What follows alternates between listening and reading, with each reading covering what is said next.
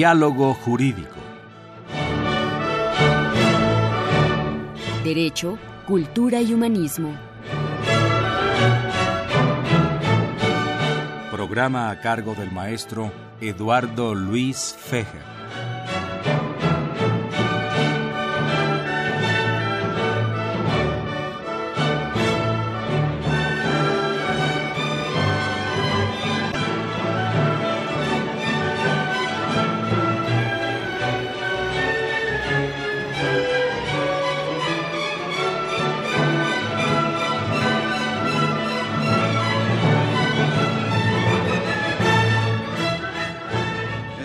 Aquí está con mi vieja.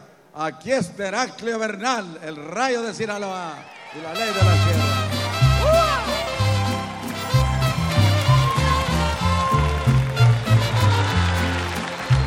Aquí es Heraclio Bernal.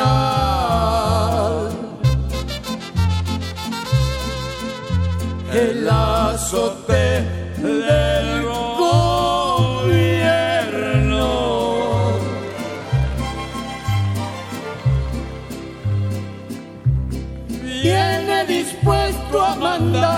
malditos a los infiernos.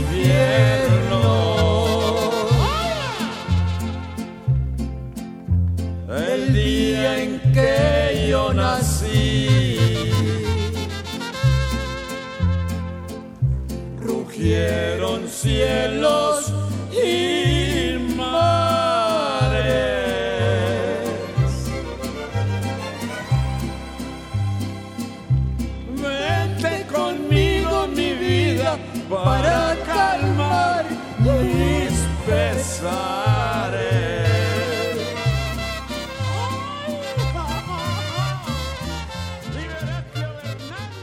tal amigos? Los saluda Eduardo Luis Fejer en este programa de la Facultad de Derecho grabado. Eh, diálogo jurídico, nuestro lema Derecho, Cultura y Humanismo. Estamos escuchando el 860 de Radio Universidad, el alma mater del cuadrante.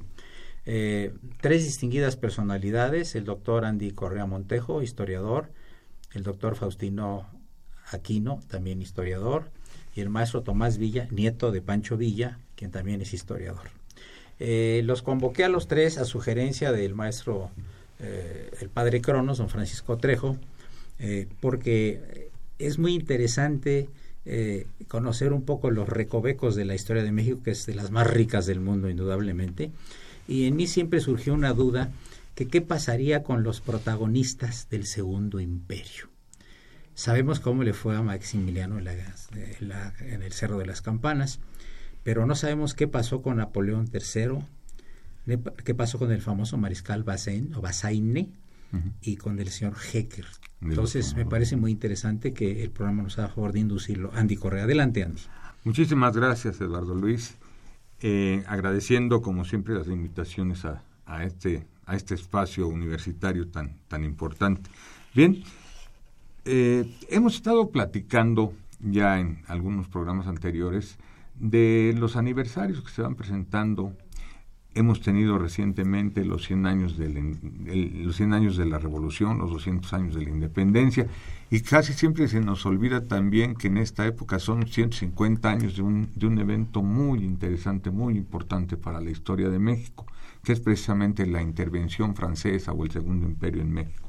Y se están cumpliendo precisamente en estos años también 150 años. Eh, estuvimos por acá en 150 años de la batalla del 5 de mayo y algunos otros programas alrededor de esto. Y ahora, bueno, platicar de esta fase final de la intervención francesa y lo que le pasó precisamente a estos que fueron protagonistas por el lado, por el lado, digamos, eh, contrario a nosotros, ¿no?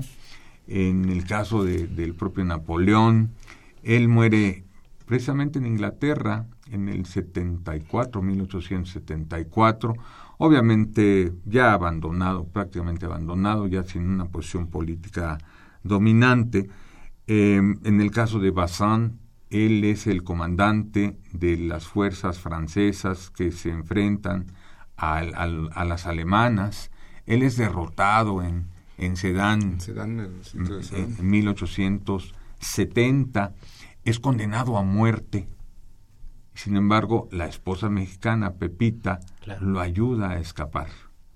Y se va y se exilia en España. Y muere hasta 1888.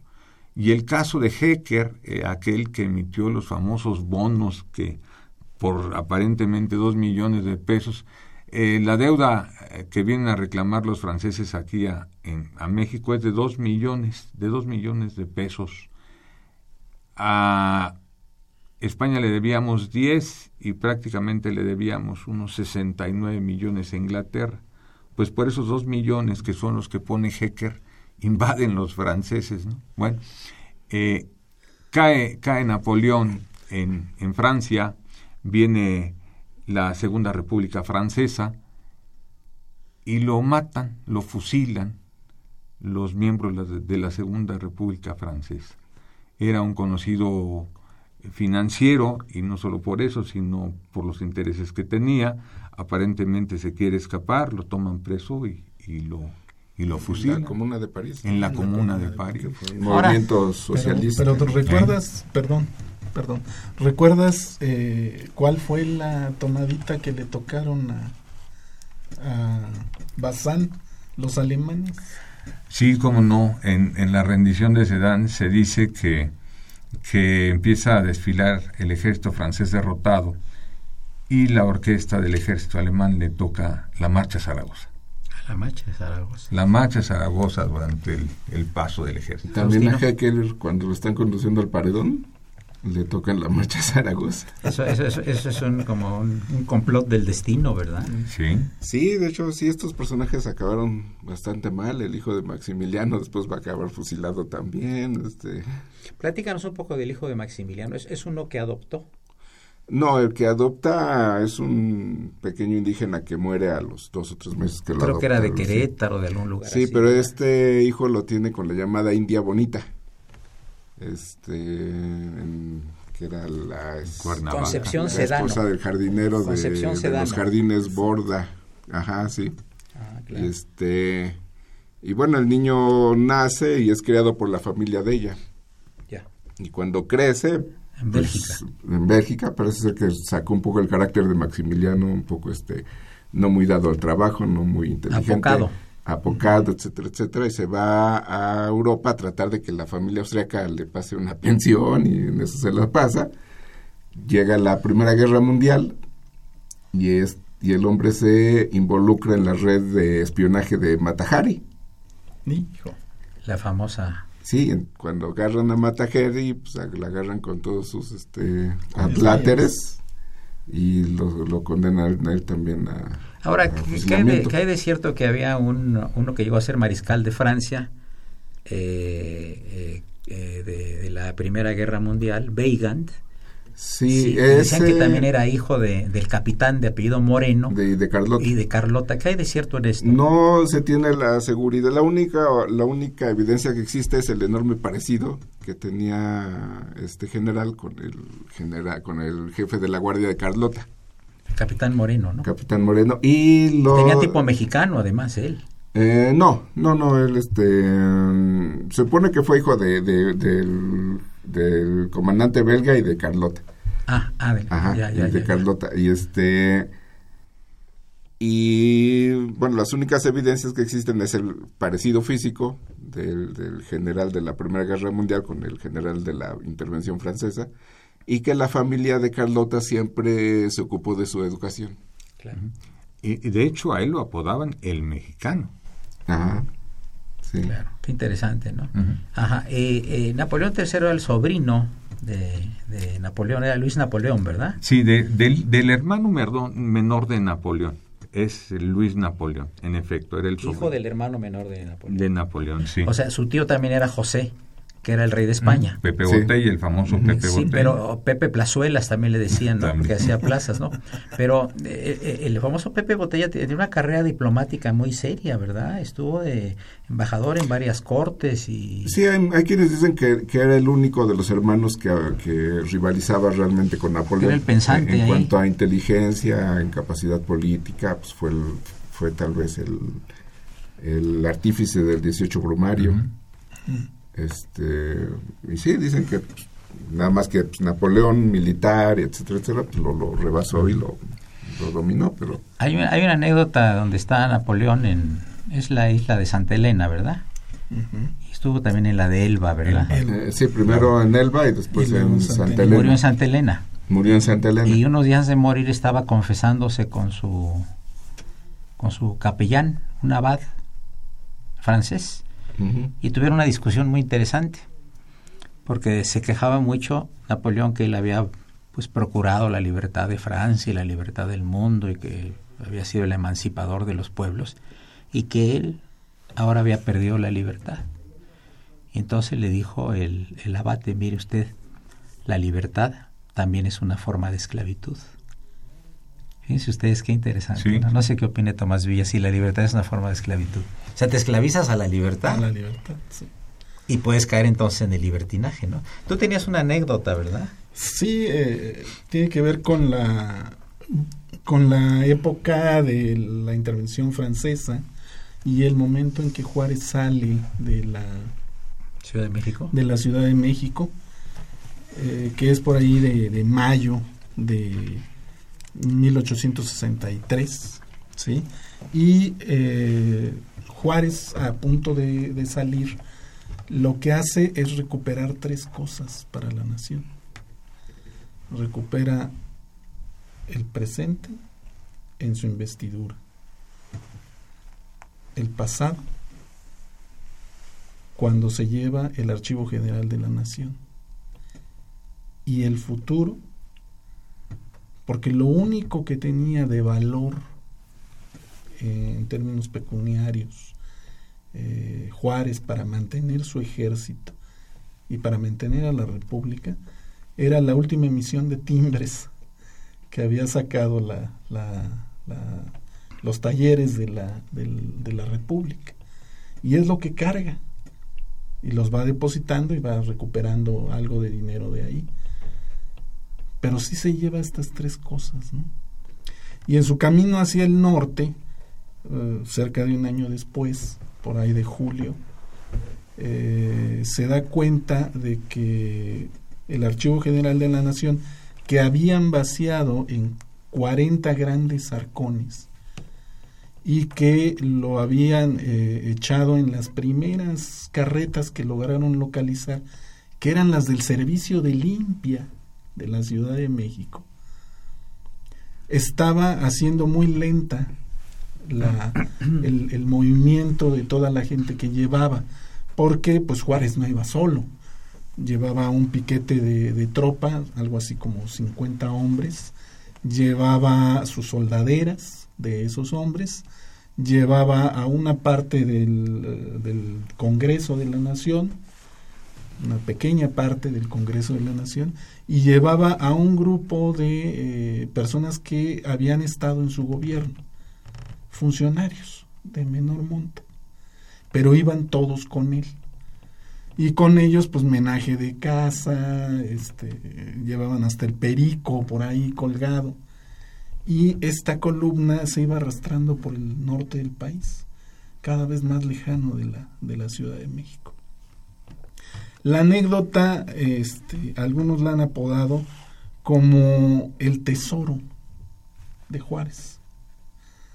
Juárez, al darse cuenta de que le estaban pisando los, los talones y al revisar la, la situación, decide entregar o dejar en, en algún punto de su viaje, dejar estos 40 grandes arcones con todo el Archivo General de la Nación, o por lo menos con la parte que él consideraba más, más importante. Entonces, eh, eh, cercano a Matamoros, en Coahuila, a la ciudad de Matamoros, perdón, eh, llega a una pequeña población eh, donde había habido algunos, pues, personas in- interesadas en, el, juarismo. Continuamos en un momento más, amigos. Viene un corto musical. Por favor, señor Ferrini.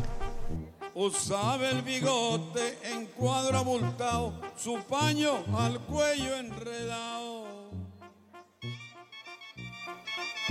calzones de manta, chamarra de cuero, traía punteado el sombrero.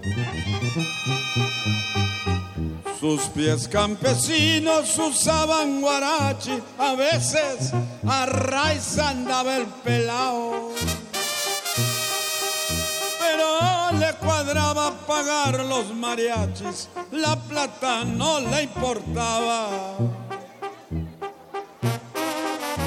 Con una botella de caña en la mano gritaba, ¡Viva Zapata!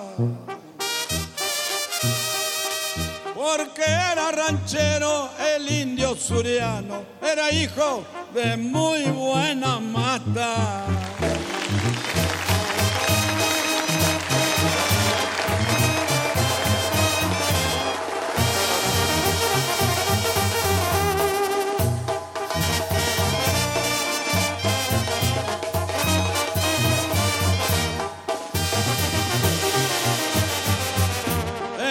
Alto bien dado, muy ancho de espalda, su rostro mal encachao. Su negra mirada un aire le daba al buitre de las montañas.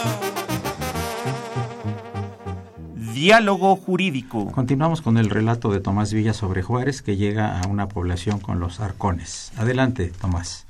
Esta población pues era una pequeña ranchería y este González Ortega, que era el, militar que estaba custodiando a Juárez, el general González Or- Ortega, busca entre los allegados de en esa región, este, que es, la región este, se llamaba el Rancho de la Soledad, ¿sí?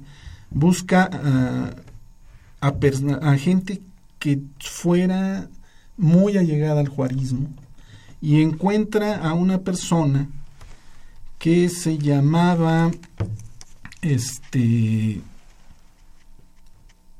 Juan de la Cruz Borrego que reúne a 15 campesinos.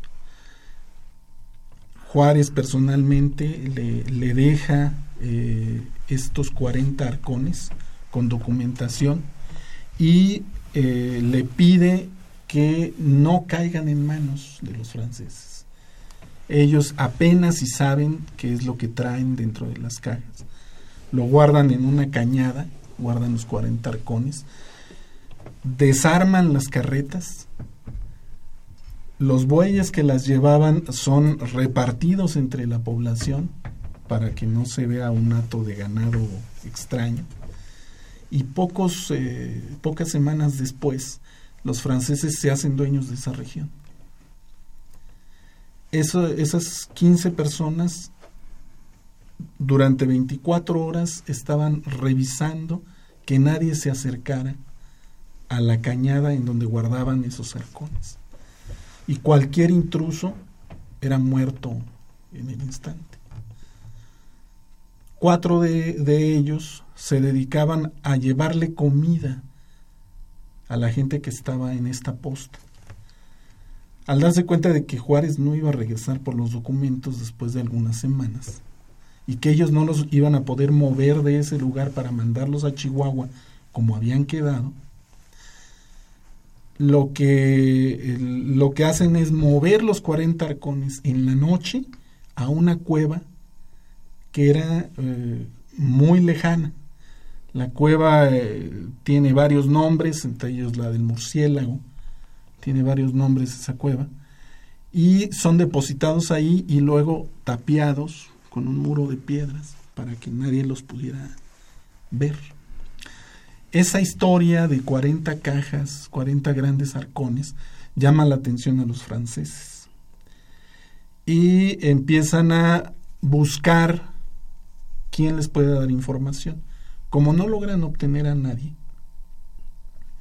lo que hacen es pagarle a, un matón a sueldo y a un grupo de, de mexicanos que habían estado trabajando para los franceses para que logren recabar la información y logren saber dónde estaba ese, ese cargamento extraño que probablemente eran para los franceses armas o La- las cajas seguían ahí en el seguían pueblo. no seguían en la cueva, En la cueva, habían ah, habían ya. sido ya subidas a la cueva Ujú. entonces resulta que eh, este matón logra localizar a cuatro de los muchachos y los somete a tortura y termina matándolos a los cuatro ninguno de ellos dijo nada Maravilla. los franceses le ponen precio a la, información y en un lugar tan eh, pues extremo, en una zona desértica, cualquier dinero hubiera sacado de la pobreza absoluta a cualquiera de las fam- familias que vivían en esa región y ninguna dijo nada. La custodia de los documentos del Archivo General de la Nación se prolonga durante tres años. Y cuando está el sitio de Querétaro, el encargado de la custodia busca a Juárez y lo logra localizar para poder hacer entrega Claro. del archivo. Sí. ¿sí? Y desde luego que no cayera en manos francesas. Qué interesante episodio, poco conocido, ¿verdad? Poco conocido. Sí. Y eh, eh, entonces Bassain se casó con una mexicana. Sí, con Andy. Sí. De hecho, eh, él quería cerrar bien el, el punto en México, pero él ya tenía muchas contradicciones con, con, Maximiliano. con Maximiliano, ¿no? Aunque como regalo le da el Palacio de, de, de Buenavista, su regalo de bodas, ¿no? Pero tenía muchos problemas con él, ¿no? De hecho, se sentía tan presionado por Bazin que eh, la ley que él promulga para la integración del ejército imperial se da tarde.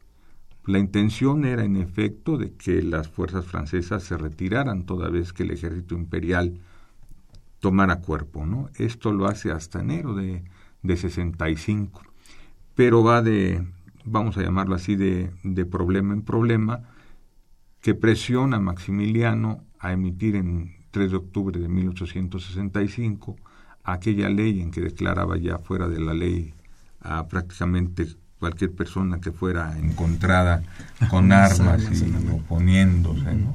Y que es precisamente su, su sentencia. Se le revirtió, de- se le sí. revirtió. ¿no? Sí. Yo quería preguntarle a Faustino Aquino, por ahí hay un, yo tengo un facsímil de un proyecto de constitución que se redactó en, en Bélgica o en Francia a petición de eh, la emperatriz Carlota, Carlota María María Leopoldina, ¿verdad? Hija del rey de, rey de Bélgica, ¿no? De. Leopoldo, ¿no?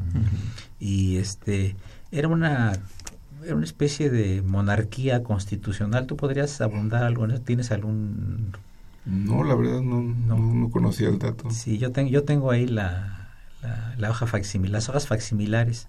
Ah, bien. O sea, eh, yo creo que, no sé qué opines, este, Faustino, Sí. pero de alguna manera vinieron un poquito engañados y con otras ilusiones Maximiliano y Carlota a México y que realmente, y creo que esto va, esta pregunta va para los tres y para el auditorio, realmente en México Maximiliano no es visto como una figura odiada, por ejemplo, como lo puede ser Santana o Victoriano Huerta. Es una figura trágica. ¿Cuál es tu opinión al respecto? Sí, totalmente, ¿no? No vino a hacer el daño al No, país. No, y, y- y aquel detalle creo que es este medio especial, ¿no? Eh, no sabían a quién traían. O sea, los conservadores no sabían a quién traían. Y lo digo porque... Y no sabía tan- dónde venía. Sí, no sabía dónde venía él, ¿no? Y lo digo tan sencillo como que lo primero que hace es precisamente es invitar a Juárez a formar parte de su gobierno, ¿no? En segundo es ratificar la ley de Juárez, ¿no? Y hay una respuesta interesantísima que da Benito Juárez precisamente a la a la carta que le envía Maximiliano a él. Nunca se conocieron No, personalmente. ¿verdad? nunca. Y Bueno, él le sí, contesta sí se conocen personalmente. personalmente, Ah, pero, bueno, pero él ya está, en la, estaba ya muerto. está en la caja. Sí. Él lo fue a ver Ah, y, no, y bueno. dijo, bueno, Ah, sí. era Bueno, pues no alto, es- era muy Rubio, flaco barbón. y hasta feo era. Así dijo, sí. Así dijo. Y entonces, este, Digo, ven- no, no era bello. no No era era de ellos. y entonces Juárez, Juárez le responde la carta de invitación para formar parte de su, de su gobierno. Le dice, es dado al hombre señor atacar los derechos ajenos, apoderarse de los bienes, atentar contra la vida de los que defienden su nacionalidad, hacer de sus virtudes un crimen y de los vicios propios una virtud. Pero hay una cosa que está fuera del alcance de la perversidad, y es el fallo tremendo de la historia. Ella nos juzgará. Eso es lo que contesta precisamente. Qué inteligente. no, pues por nota, ¿no? No, sí, no. Él sabía. Qué inteligente. Y le dice, usted viene engañado, ¿no? Es precisamente lo que están manifestando. Él viene engañado, no sabía que venía. Pero desde ahí, o sea, la falla, la falla es esa. O sea, ¿a quién traes? ¿A un príncipe bonito o a un príncipe de allá? Un Habsburgo, por Dios, pero no sabían que tenía esta visión diferente de, de, de gobernar. Ahora la, la, el, el juicio jurídico a Maximiliano pues, estuvo apegado a derecho, absolutamente, Sí, ¿no? sí, Tuvo sí. derecho a defenderse y todo lo demás, ¿verdad? Hay varias anécdotas al respecto, ¿no? Si puedes tú recordarnos un poco el... Este, Cerro de pues las sí, sí, Campanas y esto. hay, hay mucha polémica. Sí. En realidad hay quienes dicen que no tenían derecho a ejecutarlo, otros dicen que estuvo apegado a derecho. Sí. La verdad, este, habría que hacer un análisis jurídico, ¿no? Pero, Ya se ha hecho, ¿eh? Sí, sí, se ha Pues hecho, pero ley de- siempre del está ahí la 25 de enero, polémica, ¿no? No, la ley del 25 Siempre de enero polémica. 62 fue muy clara. Sí, sí, cuando Era la, muy la- clara, ¿no? la revierte Sí, Juárez su propia ley. Sí, y también su ley. Claro. O sea, él, él está fuera de la ley, invadió. Invadió y no Claro, tenía e, e independientemente de que, de que Maximiliano haya sido esta figura de tragicomedia este, europea, muy de la época, pues de, de buenas intenciones está plagado el camino del infierno. Y este lo que trajeron a México realmente fue un reguero de muertos. Un reguero de muertos. Los franceses. Los franceses. Sí, los franceses. Ahora el ejército estaba integrado por diferentes nacionalidades, ¿verdad? Sí, y, y también había una buena parte del ejército nacional que se pasó a la- las filas del- de los franceses. Sin embargo, la, la, la, la ceremonia de recepción en Veracruz y demás fue un poco fría, ¿verdad? Bastante. Esperaban algo más. Bueno, amigos, llegamos a la parte media del programa. Ya el maestro Ferrini nos está haciendo la señal. Les recuerdo que se encuentran en cabina el doctor Andy Correa Montejo, el doctor Faustino Aquino y el maestro Tomás Villa, todos ellos distinguidos, todos ellos distinguidos historiadores. Eduardo Luis Fejer continúa en el 860, esto es Radio Universidad Nacional Autónoma de México.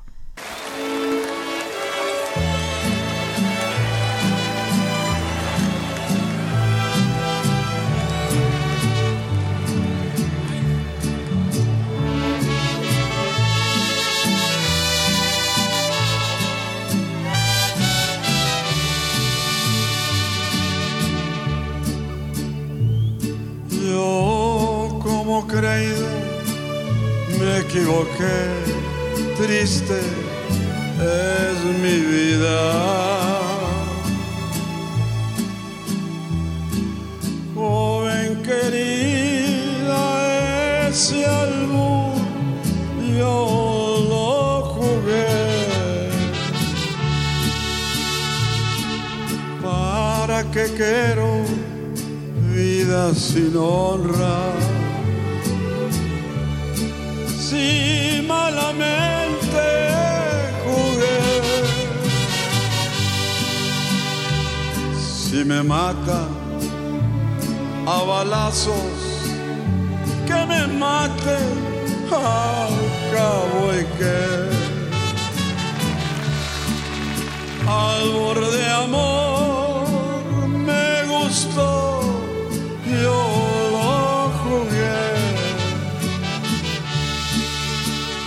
Como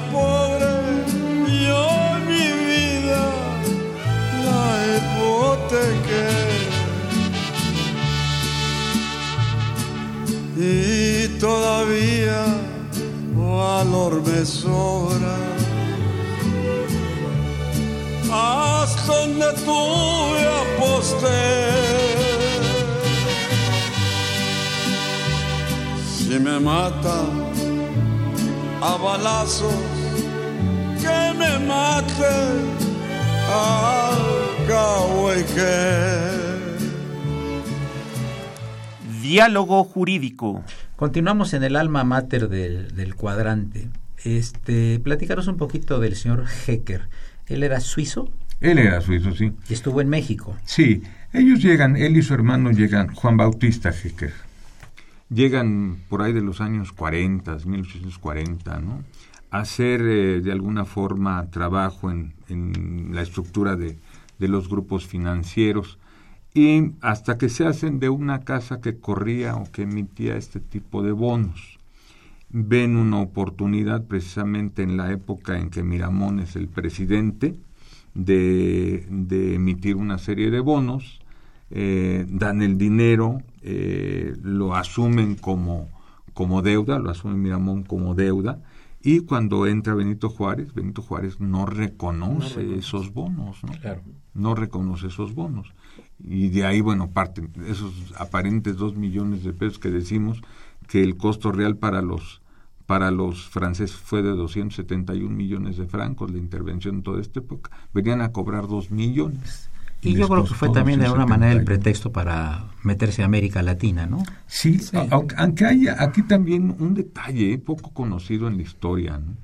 un aparente, eh, bueno, tiene, tiene la, la, posición francesa de esta época, de, del imperio de, de, Napoleón III, varias, eh, varios, eh, vamos a llamarle así, eh, rasgos de colonialismo, ¿no? Lo hacen en Sudán, lo hacen en Argelia, lo hacen en la Conchinchina, Vietnam, Laos, Cambodia, etcétera, por allá, y lo hacen en México. Pero hay uno que poco se conoce, que es también en el Ecuador, ¿no? El presidente eh, Gabriel García Moreno de Ecuador, entre 1859 y 1862, eh, coqueteó con ellos eh, para que establecieran un protectorado francés en, en el, en el Ecuador, ¿no? Es parte de esta, de esta política. Y bueno, las intervenciones que sabemos en Crimea contra los, contra los rusos, intervinieron también en Italia y después una guerra con Austria, ¿no? Una guerra con Austria. Eh, eh, y todo, de alguna manera, bajo el visto bueno de los propios ingleses, ¿no? Porque él había vivido mucho tiempo de, de destierro en, antes de que regresara en 1848 a Francia, había vivido en Inglaterra. O sea, lo conocían perfectamente bien y él sabía hasta dónde podían llegar precisamente en su posición política, ¿no? Pero sí, entre Ecuador y México, pero fundamentalmente él se definió obviamente por, por la situación mexicana. Ahora, Faustino, el papel de los Estados Unidos en todo esto. Es interesante también. Bueno, este entre otras razones, Napoleón interviene en México precisamente porque sabe que los Estados Unidos están este, ocupados en su propia guerra civil, ¿no? Y ya desde, pues prácticamente desde que las naciones panamericanas se independizan, este, una política muy clara de las potencias europeas es tratar de parar el imperialismo estadounidense sobre Hispanoamérica. Entonces, esa es también otra de las razones por las que Napoleón III interviene en México. De hecho, en una de, en, una de sus cartas a su mariscal Forey, le dice, ¿por qué, va, ¿por qué va Francia a México? ¿Por qué marcha la Francia a México? Y dice, pues para, y responde, para restablecer el equilibrio del poder en el mundo. Claro.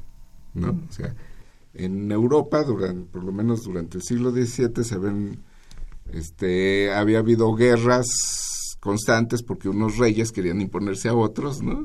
Y es muy, es muy claro en el siglo XVIII, eh, este, el caso de el rey Sol que quería dominar a toda Europa, ¿no? Y Inglaterra y sus alianzas en contra de Luis XIV, ¿no? Este, ya desde el siglo XVII estaba la doctrina del equilibrio de poderes entre las monarquías europeas, ¿no? Que, que ningún rey si llegara a hacerse tan poderoso, era la doctrina, que llegara a dominar a los demás. Y ese era uno de los principios de la política internacional europea desde el siglo XVII. Y este, cuando Hispanoamérica se independiza y ven que va a ser una presa fácil para la naciente potencia norteamericana, dicen los europeos, no, pues hay que este, exportar la doctrina del equilibrio de poderes, ¿no? Y es cuando los estadounidenses responden con la doctrina Monroe. No, ah, no, no, aquí, aquí ningún europeo tiene derecho a, meterse en América, porque América, América es América y Europa es Europa, ¿no? América para los americanos. América para los americanos. Que por cierto, más o menos en esas épocas se funda por los americanos Liberia. Exacto. Cuya capital es Monrovia, por, en, honor del, del, presidente Monroe, ¿no?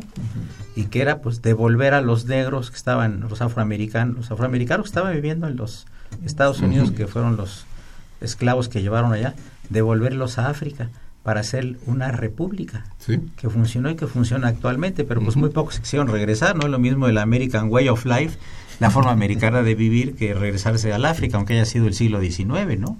Sí. un estatus este Oye, y además eh, cuando llegan a Liberia existen reyes en Liberia que se enfrentan a esos mismos a esos mismos este, recién llegados que traen ideas totalmente diferentes, ya demócratas avanzadas, ¿no? Sí, y bueno, este, termina en un baño de sangre. Sí, sí, sí, es, muy interesante cómo la eh, posición del vecino país del norte ha sido como una sombra general sobre las historias de toda Latinoamérica, ¿no? Es como, es un área de, de actividades y de influencia, ¿no? que históricamente ha sido de esa manera, ¿no?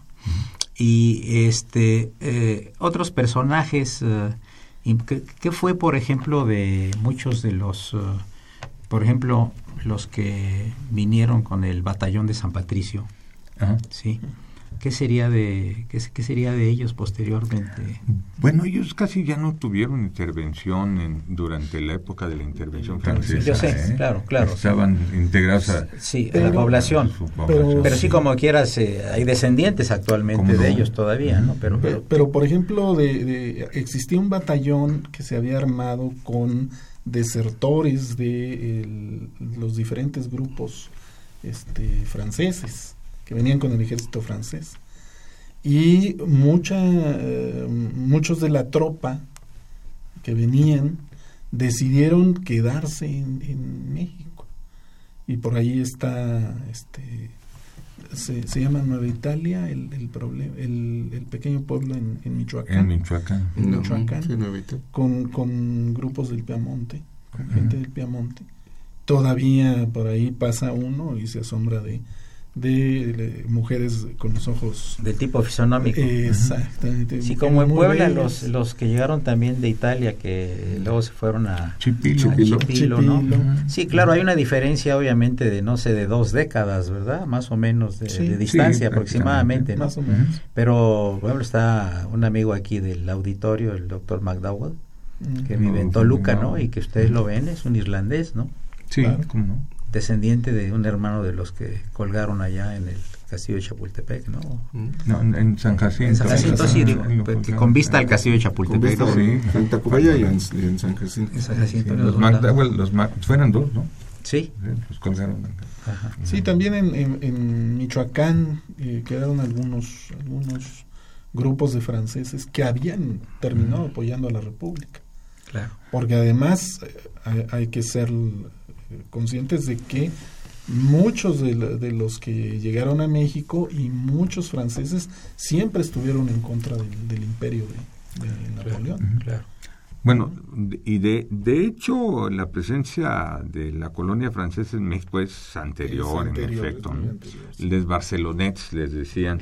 ellos tienen, tienen muy antecedentes y, muchos es buena la mezcla con ellos hay, una, hay, una anécdota muy especial de esto, de, de un soldado francés en, Puebla, del señor Olarte.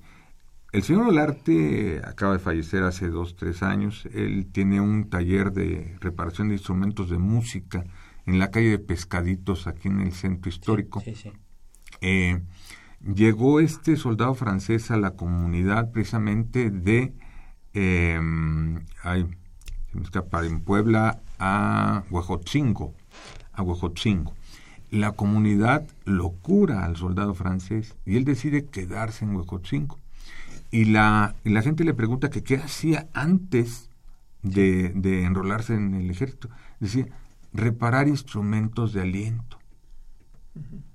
Y enseñó a algunas familias de Huejotzingo a reparar, dentro de ellos, de estas, la familia Olarte Y la familia Olarte todavía hoy día sigue reparando instrumentos de aliento enseñados por un soldado del ejército francés de la época de la intervención. Sí, como Sterling ahí en Tasco, ¿no?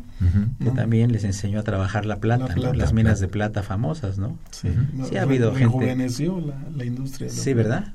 Eh, así ha habido gente pues que ha venido por circunstancias a veces este, adversas y de repente viene a ser un bien. es ¿no? el ser Sí, humano, Faustino, ¿no? Querías decir algo, No, ¿mande? no, digo que así es el ser humano, las relaciones, ¿no? Entre, Sí, sí, sí. a veces, este, cosas buenas conducen a tragedias y a veces de tragedias al, resultan cosas Pos- positivas. positivas, ¿no? eh, Sí, sí, sí, la, sí, sí, la sí, naturaleza sí. gregaria del, Ajá. del ¿Y, ser y cuál, humano, era, ¿no? cuál era realmente la personalidad de, de, de, de Luis Napoleón, Napoleón III? Porque el segundo es el aguilucho, el que murió, ¿verdad? Sí. Y era sobrino, ento- entonces era- era hijo del menor de los hermanos de, De Napoleón. de Napoleón. Pero no siempre estuvo en París, ¿verdad? Este, No. Tenía problemas eh, luego políticos, Sí, ¿verdad? sí, sí. Residía pues, en Inglaterra, ¿no? Residió en Inglaterra, inclusive él es el que el que promueve y mueve todo para la declaración de la Segunda República Francesa. Él fue presidente primero que emperador. sí, De, de 1848 a 1852 es presidente de Francia y después es emperador. Y obviamente dentro de esto, o sea, el, el impulso que le da a la vida a la vida francesa en términos generales fue impresionante, ¿no? Eh, no sé, en esta época la ingeniería francesa, el canal del el canal de Suez, este, en método científico, la parte de la vacuna contra la rabia, el apoyo que le da Pasteur, eh, la ampliación del Louvre, la, amplia- la, la- la nueva traza de París, o sea, no, no, no, o sea, él, él habiendo carril Es que le da mucha estabilidad a Francia, A ¿no? Francia, y es una sí. época de paz. El arquitecto Osman, ¿verdad? Osman, era, el, Osman. ¿verdad? Ujú. Sí, Huisman, ¿verdad? Se- se- Osman, ¿no? Lo he Sí. oído como Osman. Sí, se pronuncia así, sí, Huisman, pero es o sea, Osman. Ajá. Para los franceses. Y, y, y también un, un detalle en ese mismo sentido es la, la cuestión de la fotografía. Él impulsa la fotografía. El Daguerre. El Daguerre. Y cómo pasa a la, la fotografía ya De hecho, de hecho por ahí eh, los primeros que mandan corresponsales de guerra a periodistas corresponsales de guerra a una guerra son los franceses que mandan a Napoleón y cubren la guerra de Crimea. Y ves unas fotos muy interesantes de, de las fotos que ellos mandaron. Se empezó a narrar de manera diferente ya la guerra a través de los corresponsales. No mandaron para acá, pero para Crimea sí la mandaron. Y ves al primer batallón de suavos, algunas fotografías del primer batallón de suavos en la guerra de Crimea, que después el primer aquí. batallón viene acá. Que hay una anécdota sobre los suavos, ¿no? Ya, sa- ya saben ustedes. Oh, bueno, ¿cuál de todas? Bueno, la, de que dos mujeres mexicanas este, eh, ven a un suavo que traía una especie como de falda y que le dicen a la otra, dice, uy, están muy guapos, pero nunca sabemos lo que piensan. Por, por traer la indumentaria es con doble sentido, por supuesto. Y pasamos a la última parte del programa, amigos.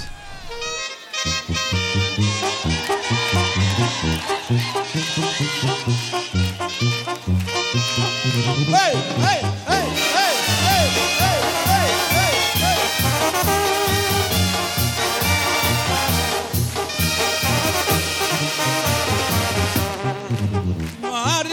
Jesús María y hay que trompezón me por andar toreando un chivo de los malditos de aquí.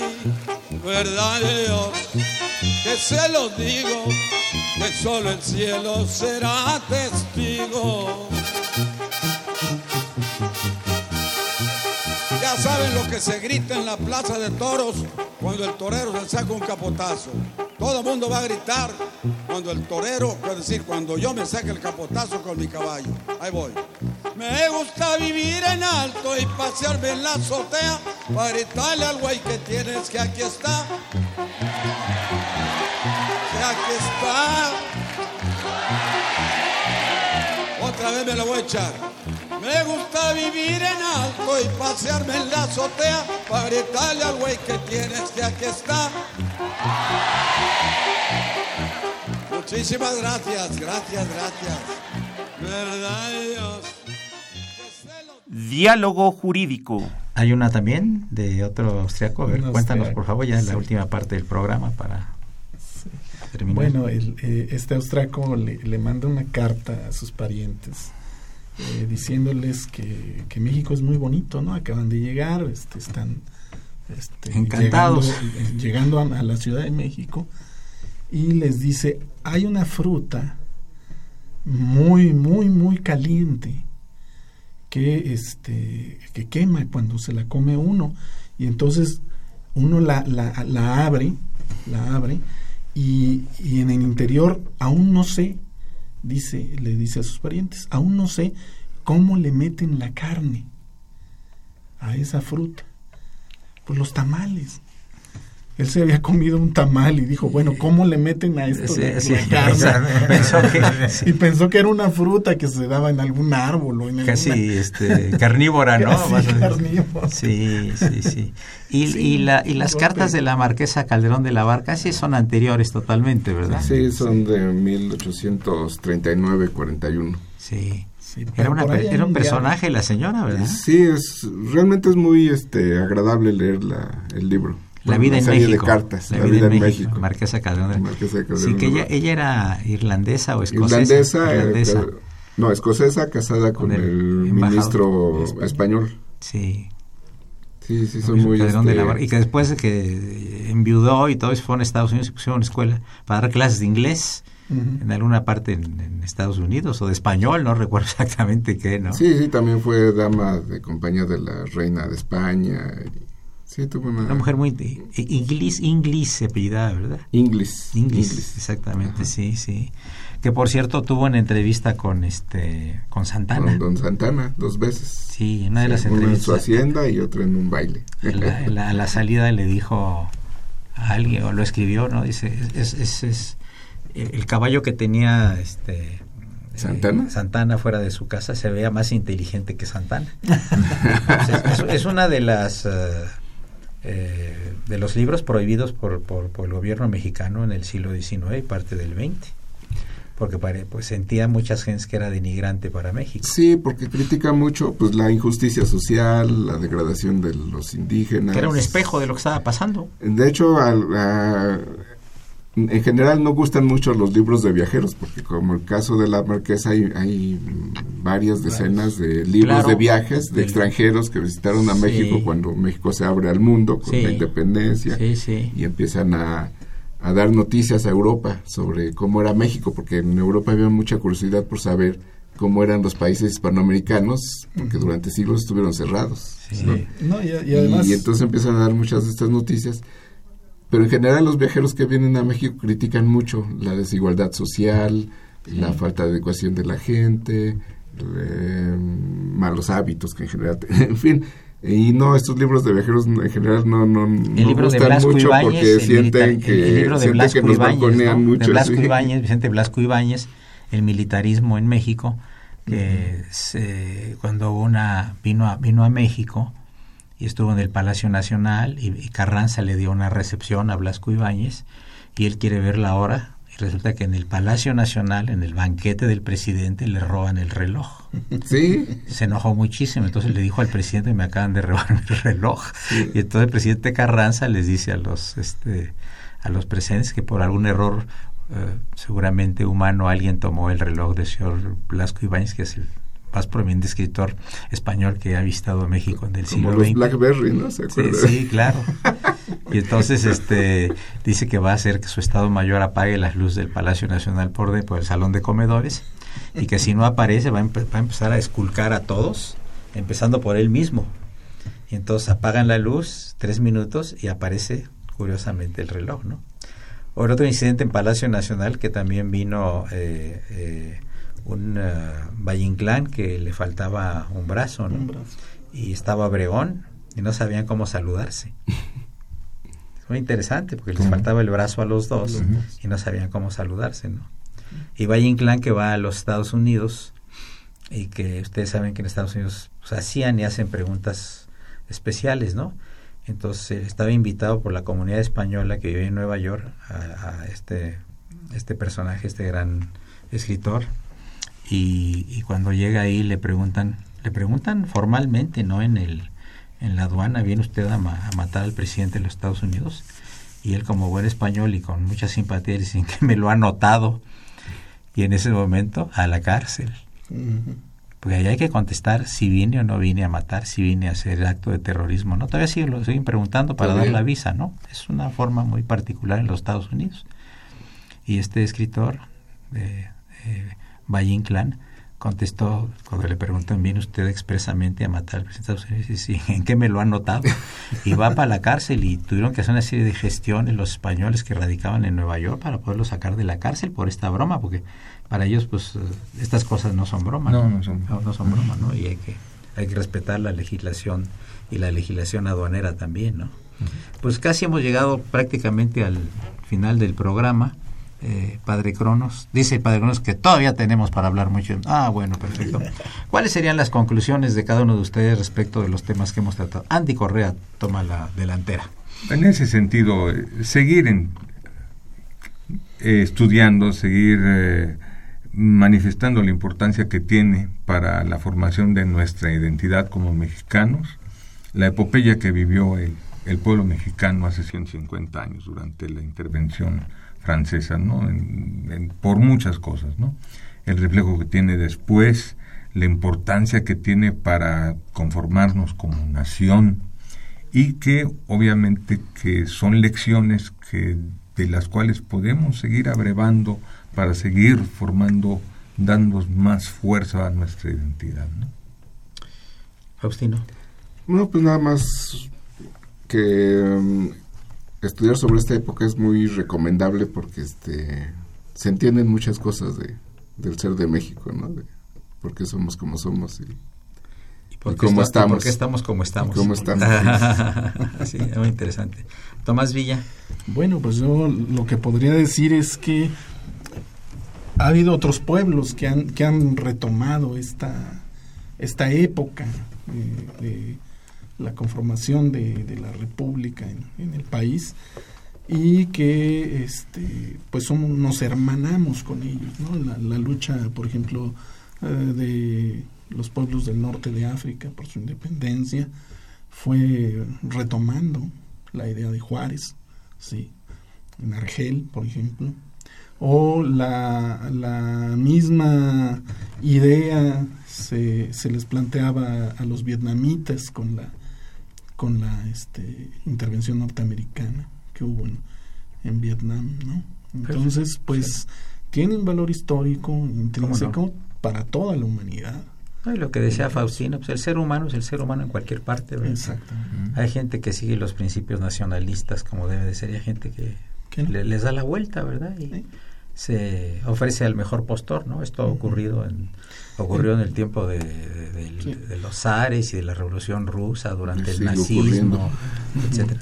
El propio Bazán decía que no entendía a los mexicanos. Eh, él decía en, lo diría hasta porque hasta que se casó con una mexicana hasta que se entenderlos. Yo creo que no, pues menos, entendió. sí decía puedo puedo decirle a, un mexicano que lo va a matar y, y este se rinde ante mí ante mis pies ¿no? Pero también le puedo decir a otro mexicano, te voy a matar, y, dice, sí, pero yo voy a dar la, la orden del pelotón de fusilamiento.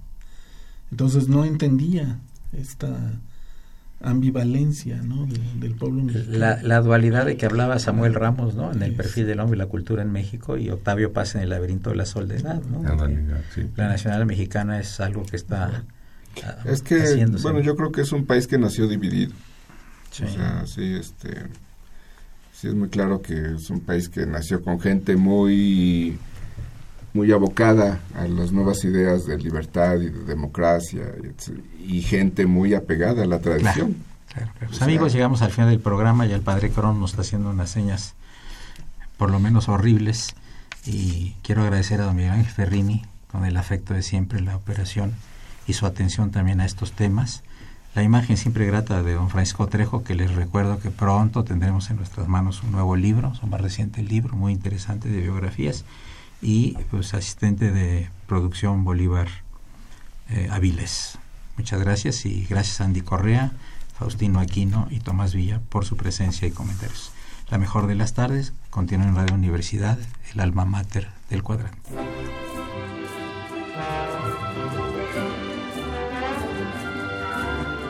Aquella mañana del 5 de mayo de 1862, entre los combatientes, se encontraba un hombre de alta estatura, semblante de facciones recias, ojos azules, barba cerrada, de movimientos ágiles y trato afable.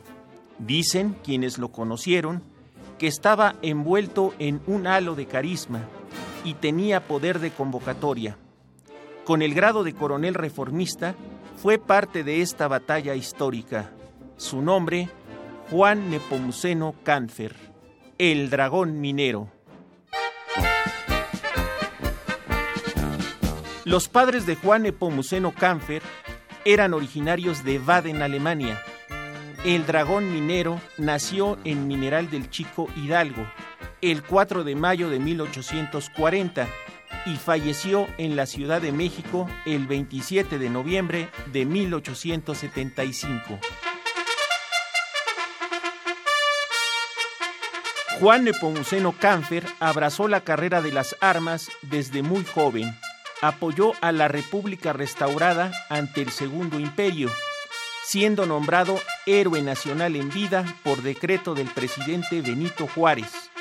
Además de la batalla del 5 de mayo, fue pieza clave en la batalla de Casas Quemadas, orgullo de Real del Monte. Entre 1869 y 1870, combatió y venció a reaccionarios que pretendían desconocer a Benito Juárez en Capula, municipio de Mineral del Chico Hidalgo, así como en otros municipios hidalguenses. Puso en manos de la justicia a un grupo delictivo conocido como los Noriega, quienes tenían asolada a la región minera. Juan Nepomuceno Cáncer, el dragón minero, consagró su vida al servicio de la patria mexicana. Con información del maestro Cuauhtémoc Cáncer, el doctor Andy Correa, el maestro Teodomiro Manzano, en la operación, Miguel Ángel Ferrini reportó para Diálogo Jurídico de Radio UNAM el padre Cronos Francisco Trejo.